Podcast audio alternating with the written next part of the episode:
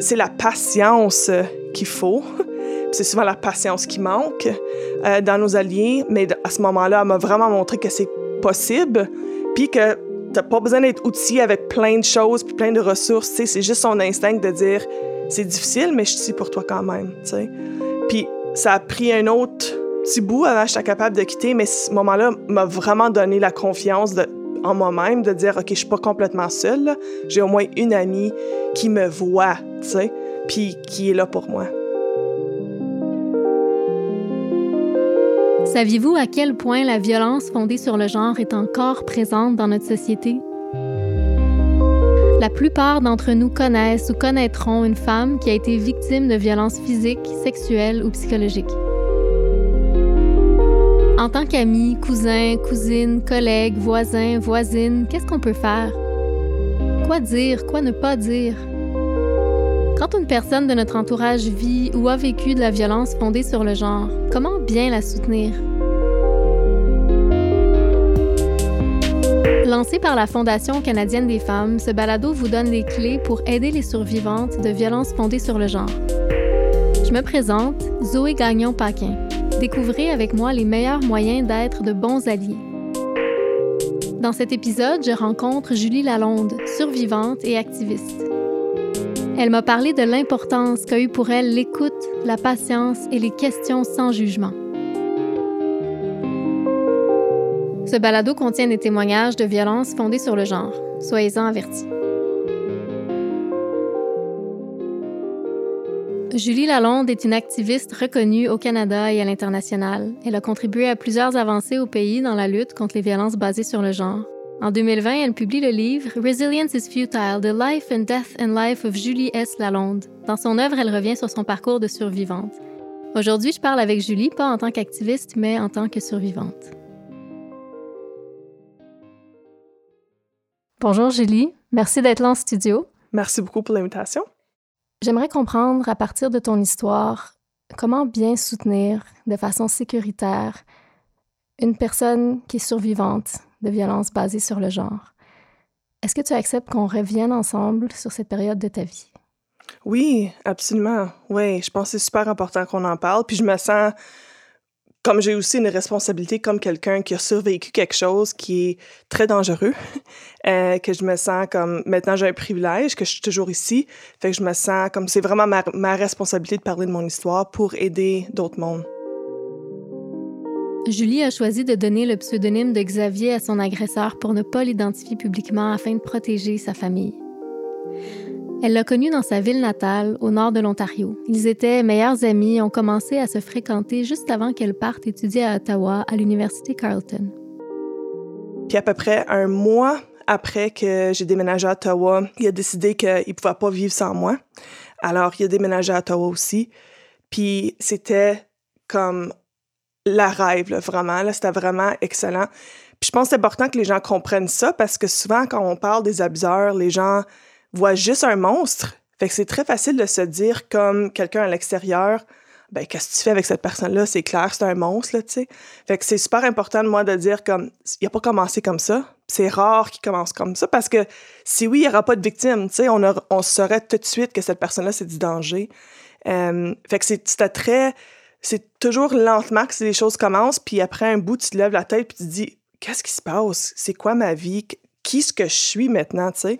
Euh, c'est vraiment ça qui est arrivé à moi, mais ça a pris deux ans avec que je me sentais à l'aise, puis confiante que, oui, j'ai le droit de quitter, tu sais, parce que même dans ma tête, comme féministe, tu sais, je faisais l'étude des femmes, quand même, je me disais, ben, il me frappe pas, tu sais.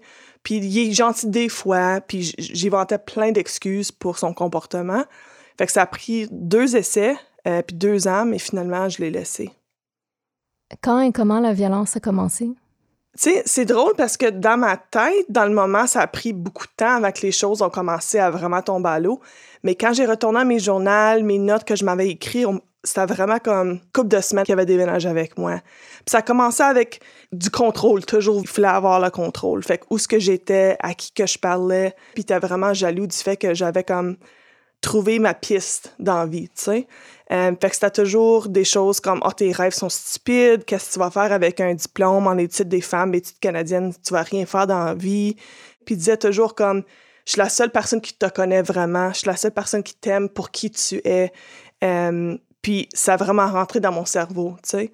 Euh, il y avait aussi l'abus financier, fait que j'avais comme pas accès à mon argent. Je faisais pas beaucoup d'argent parce que j'étais étudiante, mais quand même, des agressions à caractère sexuel, souvent à la coercition.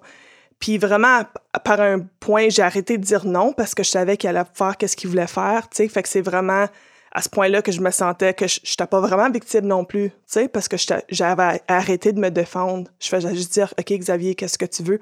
Parce que c'était plus facile de mon côté de juste dire, ouais, ouais, qu'est-ce que tu veux? Ah, oh, tu veux pas que je quitte avec elle? Ah, oh, tu veux pas que je fasse ça? OK, je vais pas le faire. Puis je sortais rarement avec mes amis. J'allais à l'école, je retournais tout de suite à la maison. Mon monde est devenu très, très, très petit. Est-ce que tes amis, ta famille pouvaient voir ce qui se passait à ce moment-là?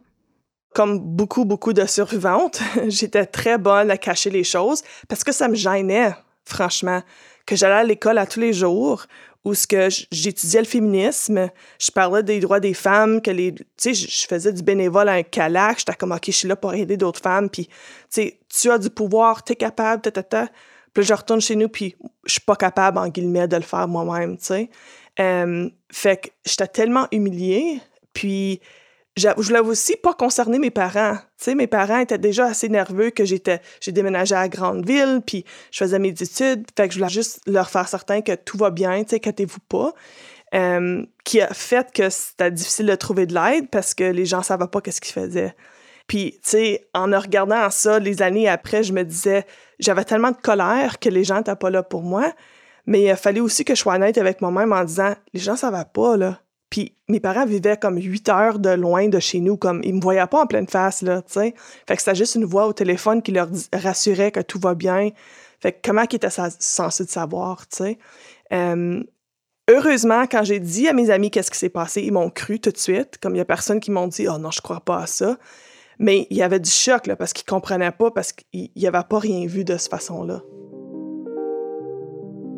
Pour Julie, le fait de se sentir écoutée par ses amis sans que l'on remette en question son témoignage a été crucial pour l'aider à sortir de sa relation avec Xavier.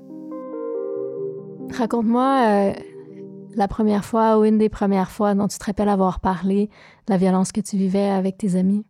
Je vais toujours, toujours me rappeler de mon ami qui j'ai dit, je pense que je dois le quitter puis j'ai jamais dit l'abus, j'ai jamais dit la violence, j'ai jamais parlé du viol, comme rien, là. C'était juste, il me contrôle, il est jamais content, tu sais, je, me sens épuisée, des choses comme ça.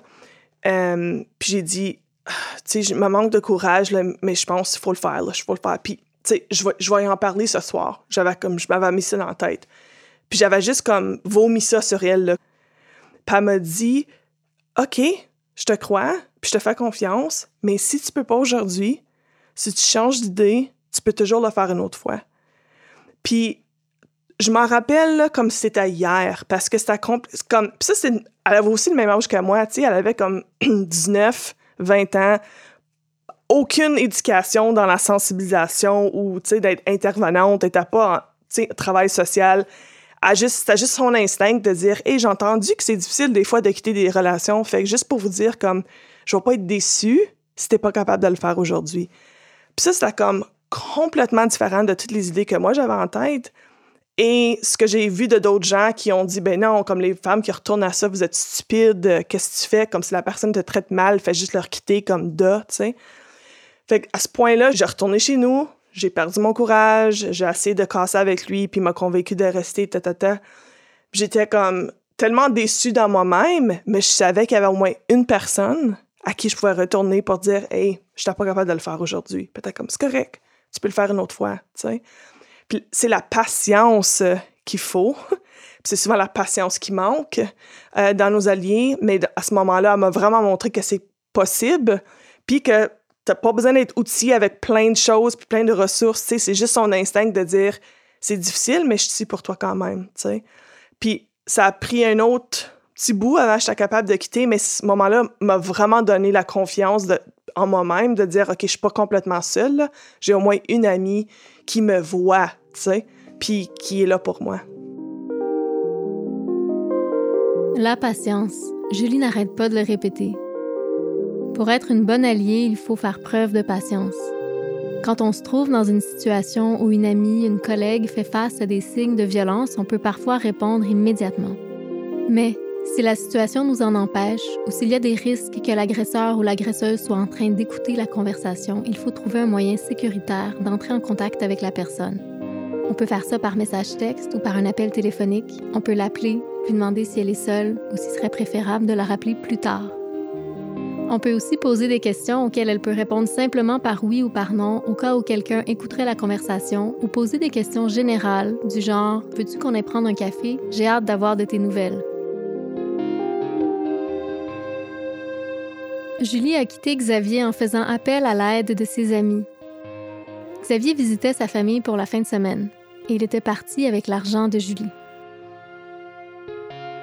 Fait que j'avais appelé mes parents pour dire Hey, Xavier me doit comme couple d'argent, puis je l'ai pas. Tu peux-tu me le prêter jusqu'à mardi quand il revient, puis à, ce point-là, je peux te le retourner? Mais mon père a dit non, c'est ton moment de quitter. Puis c'est la première fois qu'on n'avait jamais parlé à haute voix de qu'est-ce qui se passait. Puis j'ai dit OK. Puis mon père était comme non, il traite pas comme faux. Puis lui, il savait comme presque rien de qu'est-ce qui se passait, tu sais. Tu dois quitter, puis tu dois quitter pendant qu'il est pas là parce que j'ai peur de, de voir comment il va réagir s'il est présent. Comme j'ai juste appelé mes amis au téléphone pour dire et je dois quitter comme tout de suite là parce que Xavier retourne demain. Sans question. J'avais jamais parlé à haute voix de qu'est-ce qui se passait. Puis sans question, mes amis ont dit OK, j'arrive. Puis tu sais, je savais même pas où aller. tu sais, comme j'avais pas, aucune idée de quoi faire. Euh, fait qu'une amie a dit, OK, je vais mettre tes choses dans le garage de mes parents. Puis l'autre amie a dit, tu peux coucher sur mon couch. Puis, fait que j'ai mis mon chat, puis euh, le restant de mon linge dans mon char. Puis j'étais allée coucher chez mon ami. Puis j'ai laissé une note lui disant, euh, tu sais, c'est un choc, j'imagine. Tu quittes pour le, week-end, puis tu reviens, puis ta femme n'est pas là. Mais s'il vous plaît, donne-moi un petit peu de temps, puis je vais être en contact. Puis je t'aime beaucoup, mais je peux plus, là, je suis tannée. Euh, puis j'ai quitté.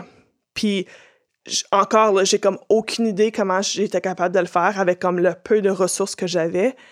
Mais je suis toujours comme... je suis toujours, toujours contente, puis chanceuse, puis je le sais, là.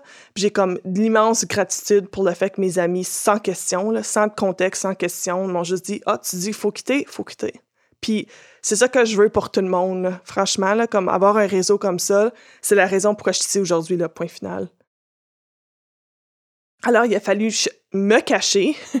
Euh, alors, pour deux, trois jours, euh, je restais avec une amie, puis là, OK, Xavier, il, vient juste de quitter la maison à ta, fait qu'on OK, on va là. Puis on a juste circulé de place à place à place euh, parce qu'il cognait à la porte à tout le monde. Finalement, je l'ai appelé un téléphone puis comme un, payphone, comme, qui existe presque même plus dans ce temps-ci, mais euh, pour dire Xavier, faut que tu relaxes, là. Comme tu me fais peur, mais tu fais peur aux autres. Puis je sais que t'es comme énervé, puis je sais que t'as peur, puis je sais que t'es triste, mais comme faut que tu relaxes. Puis il a braillé, puis il a braillé, puis il a dit je te manque, puis tout, tout, Mais euh, OK, OK, je vais, je vais relaxer un petit peu. Euh, mais faut, faut qu'on se rencontre, là. Faut, faut que je te vois. J'ai dit, OK, on va se rencontrer dans une couple de journée. Euh, mais qu'est-ce qu'il a fait au lieu, c'est qu'il m'a écrit une note qu'il a laissée sur mon char parce que c'était facile à trouver à mon travail. Puis il m'avait indiqué toutes les places où que j'étais depuis le moment que je l'ai quitté, toutes les maisons où j'ai resté, toutes les personnes à qui j'ai parlé. Et c'était tout vrai. Il n'avait pas inventé ça, c'était clair. Euh, il avait trouvé le téléphone précis que j'avais appelé, qui est très difficile à faire aujourd'hui, mais hyper difficile à faire en 2005. Fait que là, j'avais peur. il a trouvé le payphone, comme, voyons donc. Il a trouvé la maison de toutes mes amies, ça va dans l'ordre où ce que j'ai quitté, fait que c'est clair qu'il me suivait. Euh, fait que c'est à ce moment-là, j'ai dit, OK, il faut que j'appelle la police parce que maintenant, là, c'est. Je peux plus vivre dans le déni. Puis il y avait aussi des menaces, des choses comme, hey, tu agis comme je vais, je vais tuer ou je vais te toucher ou faire quelque chose absolument pas. Je vais rien faire. Si je voulais vraiment faire quelque chose, je ferais X, Y, Z, puis écrit ça en détail, mais je vais pas le faire. Ben, c'est clair que c'est une menace à moi et toi. mais malheureusement, du côté euh, légal, c'était pas vu comme une menace parce qu'il a pas dit qu'il allait pour le faire. Il avait juste dit qu'il avait la capacité de le faire. Euh, puis c'est à ce moment-là, quand j'ai appelé la police, puis j'ai commencé à vraiment entrer dans le système, que j'ai réalisé que où j'avais comme aucun espoir que personne allait m'aider. Pas juste la police, mais comme j'étais vraiment seule dans mon défi. Quitter, ce n'est pas facile. Pour se sentir en sécurité, Julie a eu besoin de continuer de communiquer avec Xavier. La personne en situation de violence sait ce qui lui convient ce qui la gardera en sécurité. Le mieux est de lui demander ce dont elle a besoin, puis lui proposer des ressources qui lui seront utiles. Si la personne qu'on souhaite aider ne sait pas quoi faire, ce n'est pas grave. On peut être une personne soutenante sur qui elle peut compter pendant qu'elle réfléchit. J'ai appris que le plus important, c'est de laisser la personne dire ce dont elle a besoin. J'ai perdu, lentement, mais j'ai perdu certains amis que c'était juste trop pour eux. Euh, puis je pense qu'il y en avait aussi un, peu qui trouvaient ça la drame après un bout de temps. Tu sais, parce que ils comprenaient. Je pense que si je l'aurais quitté, puis j'ai resté fâché contre lui et juste avoir peur de lui pour dix ans plus, il aurait compris. Mais il y avait certains moments, en particulier dans les premières années, où ce que j'avais de l'empathie pour lui. Euh, je parlais avec lui, j'étais en communication avec lui parce que je pensais que ça allait pour me garder en sécurité. Si je sais il est où, c'est comme je sais c'est où le danger, tu sais. Euh, puis comprenait pas ça, trouvait ça comme OK, ben c'était vraiment violent, puis t'es vraiment affreux, pourquoi tu y parles? Euh, fait que le doute a comment rentré à ce point-là qui est intéressant, tu sais, parce que souvent on parle de faut croire la personne, puis on pense c'est comme immédiatement dans le moment. Faut toujours croire que la personne vit dans le déni. C'est pas qu'ils ont inventé ça, là. C'est qu'il y a assez de banaliser la situation parce que c'est trop difficile à, vraiment comprendre.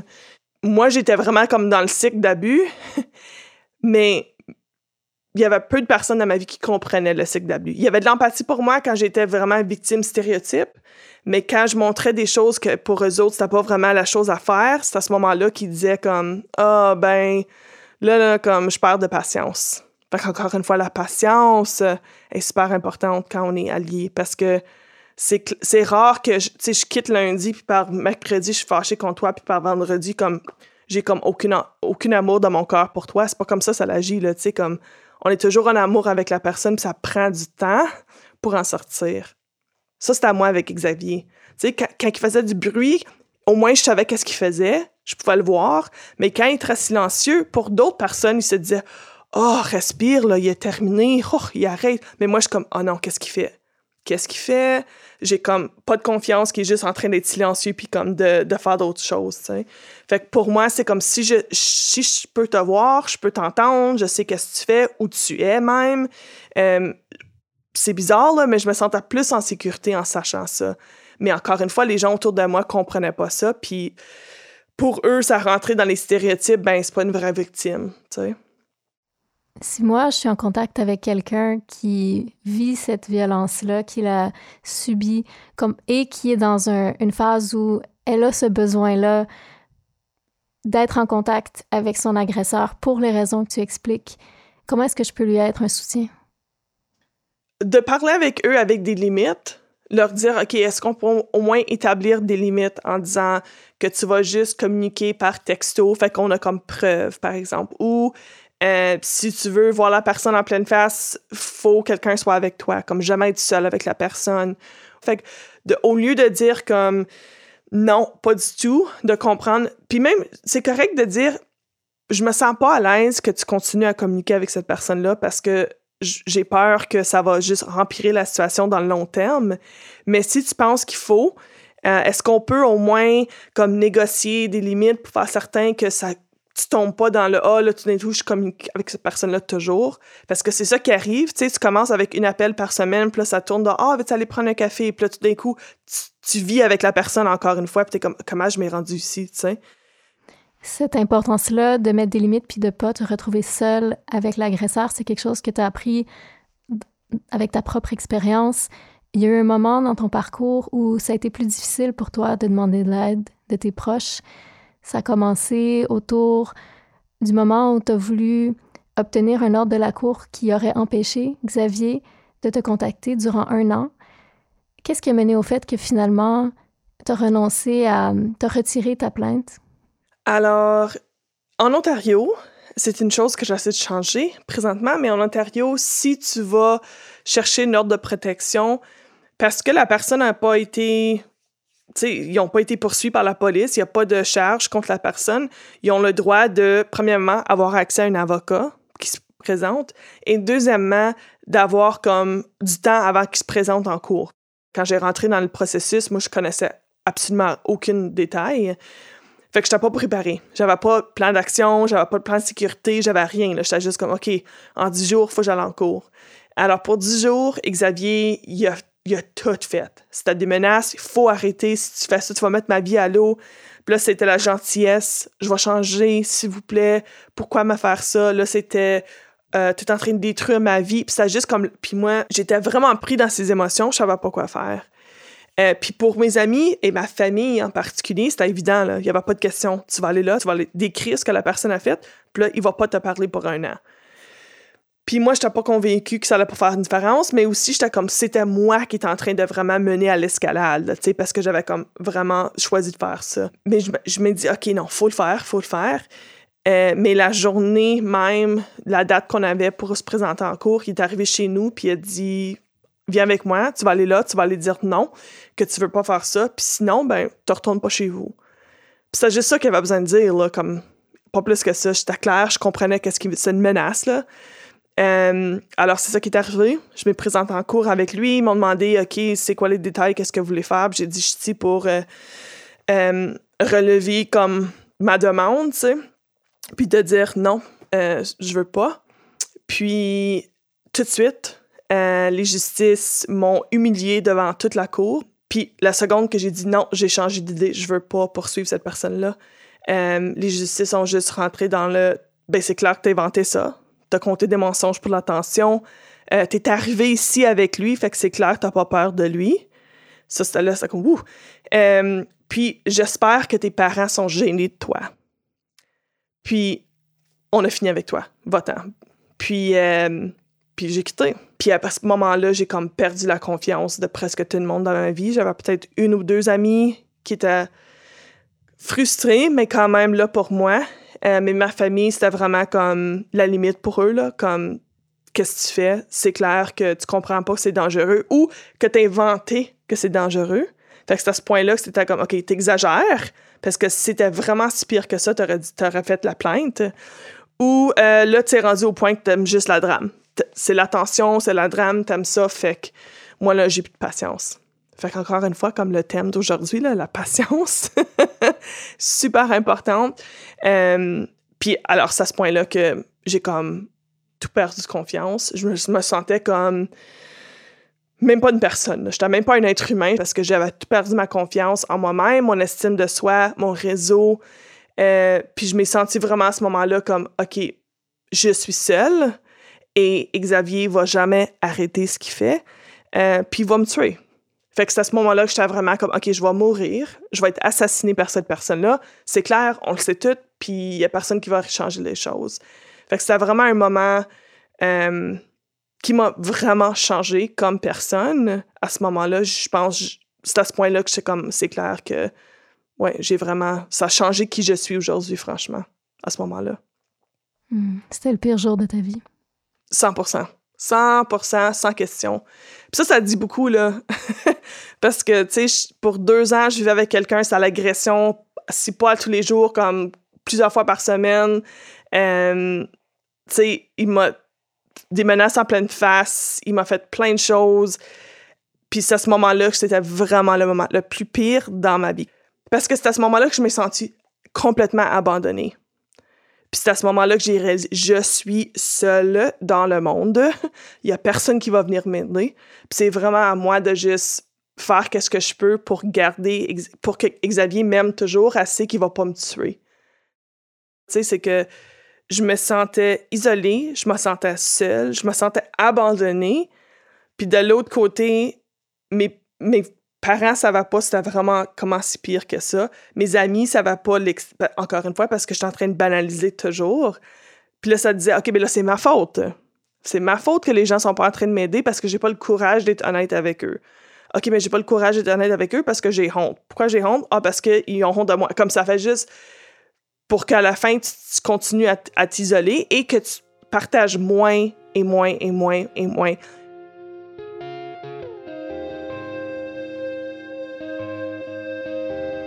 Pour Julie, c'est hyper important d'épauler les survivantes en les écoutant, mais surtout en leur redonnant le pouvoir en ne leur disant pas quoi dire. Il arrive qu'on veuille arranger les choses pour la personne qu'on souhaite aider et régler le problème. Ce genre de réponse peut venir d'une bonne intention, mais c'est important de laisser la personne faire ses propres choix. Si vous ne savez pas trop comment faire, vous pouvez lui demander directement qu'est-ce qui te ferait le plus de bien?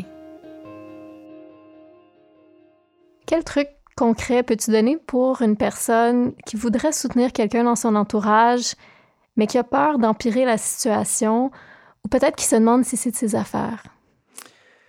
Premièrement, je dirais c'est absolument de vos affaires. Il euh, faut changer cette idée-là. Alors, si quelqu'un dévoile, ben c'est clair, c'est plus facile pour toi d'aider la personne parce qu'ils viennent juste de vous dire que c'est vraiment un problème.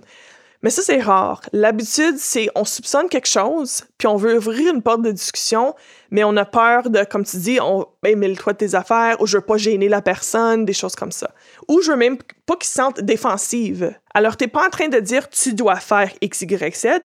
Commence avec ce que tu remarques je suis concernée pour toi, je t'inquiète pour toi, euh, tu me manques, des choses comme ça, et non pas ce que moi j'ai entendu et ce que beaucoup, beaucoup de femmes entendent, c'est que des choses comme Qu'est-ce que tu fais avec cette personne-là? Pourquoi tu lui laisses te parler comme ça? T'es plus smart que ça. Je pensais que t'étais féministe. Des choses qu'on pense vont aider la personne à comme sortir de leur comme nuage, mais vraiment qui met qu'on on, nous gêne. Fait que c'est pas aidant quand ils disent Ah ben mon Dieu, c'est pas bien, tu devrais quitter parce que dans le fond, ce que la survivante qui vit du trauma, qui vit dans la peur, elle entend, c'est elle entend une autre personne qui lui dit T'as pas le choix. C'est ça. T'as pas le choix de le quitter. Puis l'autre, il dit T'as pas le choix de rester. Fait que tu te sens coincé. C'est ça? C'est exactement ça. Puis la violence basée sur le genre, l'idée, c'est d'enlever le pouvoir d'une personne. Je dis non, puis tu le fais quand même.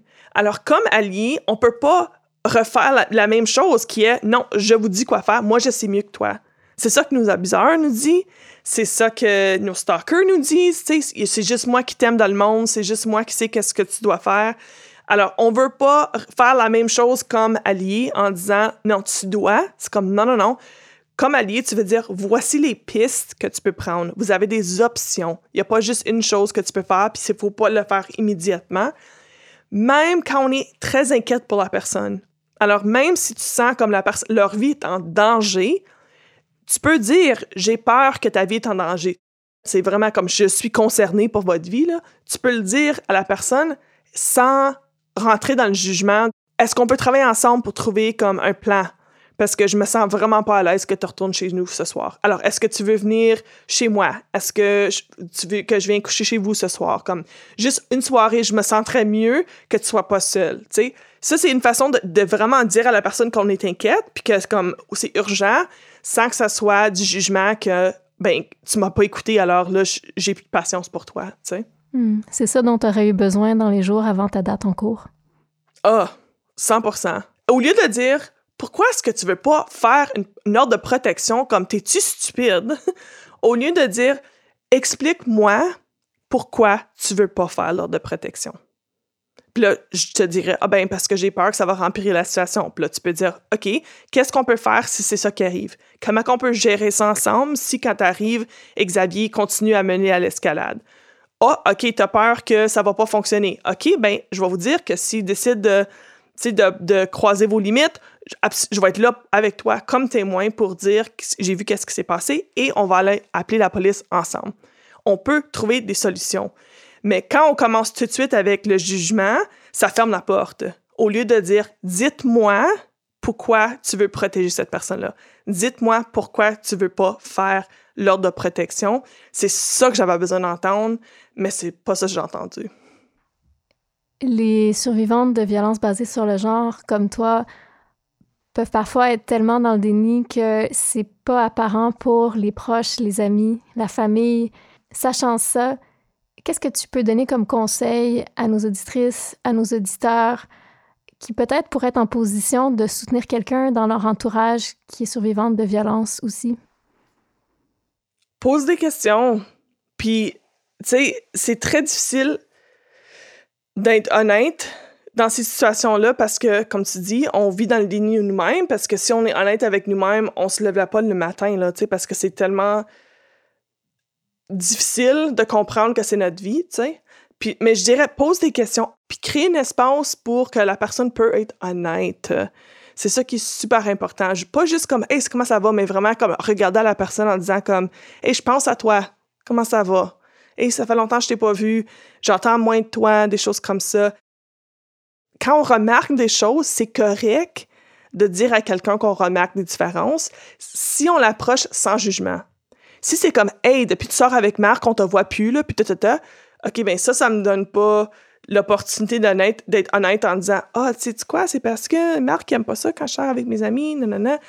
Moi, je me sens défensif tout de suite parce que tu m'accuses de quelque chose, tu sais. Fait que je sais que c'est difficile à faire, mais vraiment de pas entrer de jugement puis de juste dire comment ça va, puis vraiment de montrer à la personne que peu importe la réponse, je suis pour toi.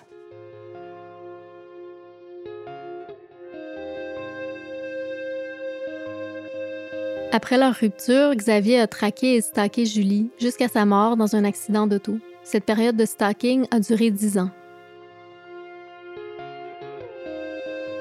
Après le décès de Xavier, qu'est-ce qui a été soutenant de la part de tes amis qui ont fait pour toi? Quand quelqu'un me dit Je veux t'aider, mais je sais pas comment, ça c'est un cadeau. Parce que les gens savent pas quoi faire, puis moi, je, moi, je savais pas quoi faire. Comme moi, j'étais aussi perdue que eux autres. Euh, mais le fait qu'ils m'ont dit, je reconnais que c'était difficile, puis je reconnais que c'est encore toujours difficile. Ouh, ça, c'est un cadeau. Ce sur quoi Julie insiste, c'est l'importance de croire la personne et de valider ce qu'elle a vécu. On fait souvent sentir aux personnes en situation de violence qu'elles ont fait quelque chose pour mériter les mauvais traitements qu'elles reçoivent ou qu'elles en sont responsables. Et même parfois, les agresseurs font ce qu'on appelle du détournement cognitif ou en anglais du gaslighting. Le détournement cognitif est une forme de manipulation psychologique qui consiste à faire en sorte que la personne doute d'elle-même et de sa perception de la réalité. C'est pourquoi c'est hyper important de croire ce que vous raconte votre ami, votre tante, votre collègue, la personne que vous souhaitez aider. En la soutenant avec bienveillance, patience et ouverture, vous lui dites qu'elle mérite de se sentir protégée, aimée et soutenue. Si tu as une seule chose que tu aimerais que je retienne, que nos auditrices et auditeurs retiennent sur comment soutenir une survivante de la violence basée sur le genre, qu'est-ce que ça serait? Patience. Patience. Ça prend du temps pour reconnaître qu'on vit dans une situation dangereuse. Ça prend du temps de trouver des solutions pour en sortir. Et ça prend du temps pour en guérir. Euh, moi, je suis, ça fait sept ans que je fais la thérapie pour essayer de guérir du SSPT que j'ai eu à cause du, stalking. Ça prend du temps. J'achève, mais ça prend du temps. Alors, soyez patient, patiente. Euh, c'est la chose numéro un. Merci pour ton courage. Merci beaucoup pour l'invitation.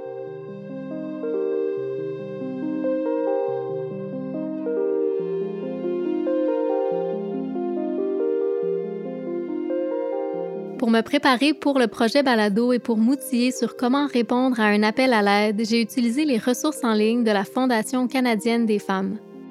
Vous aussi, vous pouvez apprendre comment aider, participer au parcours d'apprentissage et suivre le mini-cours en ligne qui est disponible gratuitement pour vous sentir en confiance et prêt à soutenir quelqu'un dans votre vie. Lorsque vous savez comment réagir aux signes d'abus, vous pouvez changer l'histoire. Passez à l'action en vous rendant à l'adresse répondre à l'appel à l'aide.ca. La série Balado Appel à l'aide a été produite et animée pour la Fondation canadienne des femmes par Zoé Gagnon-Paquin. À la réalisation, Maude Pétel-Légaré.